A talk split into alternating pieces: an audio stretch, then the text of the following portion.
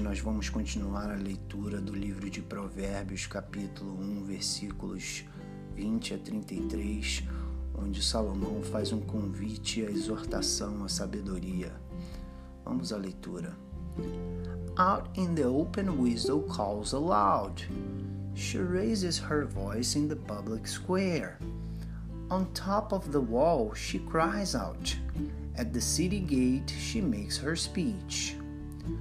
How long will you who are simple love your simple ways? How long will mockers delight in mockery, and fools hate knowledge? Repent at my rebuke. Then I will pour out my thoughts to you.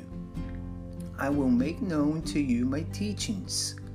But since you refuse to listen when I call, and no one pays attention when I stretch out my hand, since you disregard all my advice and do not accept my rebuke, I, in turn, will laugh when disaster strikes you.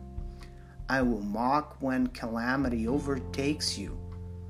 When calamity overtakes you like a storm, when disaster sweeps you sweeps over you like a whirlwind, when distress and trouble overwhelm you, then they will call to me, but I will not answer.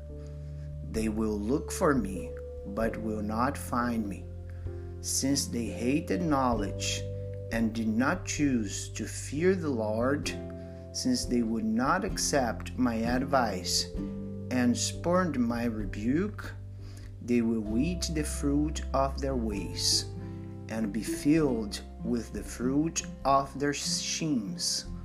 For the waywardness of the simple will kill them, and the complacency of fools will destroy them. But whoever listens to me will live in safety and be at ease without fear of harm.